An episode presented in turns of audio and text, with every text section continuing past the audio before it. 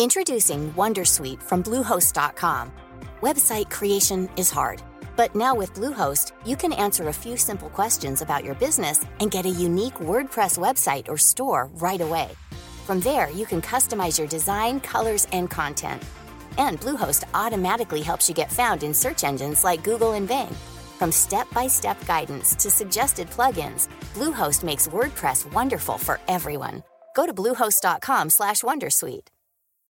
Botox Cosmetic, out of botulinum toxin A, FDA approved for over 20 years. So, talk to your specialist to see if Botox Cosmetic is right for you.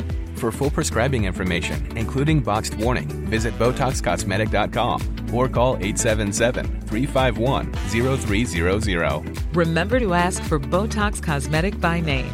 To see for yourself and learn more, visit BotoxCosmetic.com. That's BotoxCosmetic.com.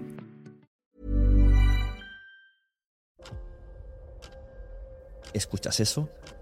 Es el tiempo. El tiempo que he estado investigando sobre el mundo del podcast. El tiempo que puedes ahorrarte tú.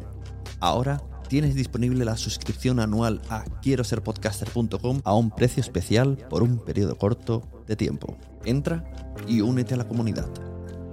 Tendrás acceso a entrevistas en directo, más de 100 videocursos de podcasting y chat en Telegram donde recibes toda la información por si no quieres ni siquiera entrar en la web. Tiempo.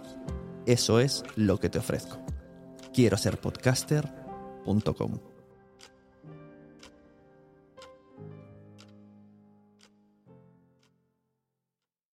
Mary redeemed a $50,000 cash prize playing Chumba Casino this I year. was only playing for fun, so winning this was a dream come true. Chumba Casino is America's number one social casino experience. It's serious fun. With over 80 casino style games to choose from, you too could win life changing amounts of cash. Be like Mary. Log on to chumbacasino.com and give them a whirl. That's chumbacasino.com. No purchase necessary, void or prohibited by law. 18 plus. Terms and conditions apply. See website for details. The voice in the preceding commercial was not the actual voice of a winner.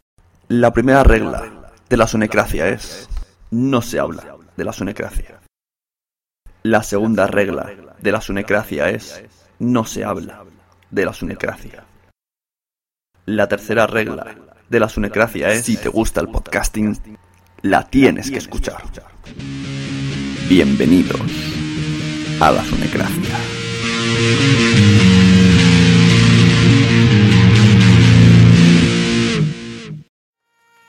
¿Te ha gustado este episodio? Pues vuelve al siguiente a por más. Y si te has quedado con muchas ganas, entra en nuestro premium. Quiero ser podcaster.com barra premium. Ahí tienes un montón de episodios más, además sin cortes y muchísimas cosas más extras.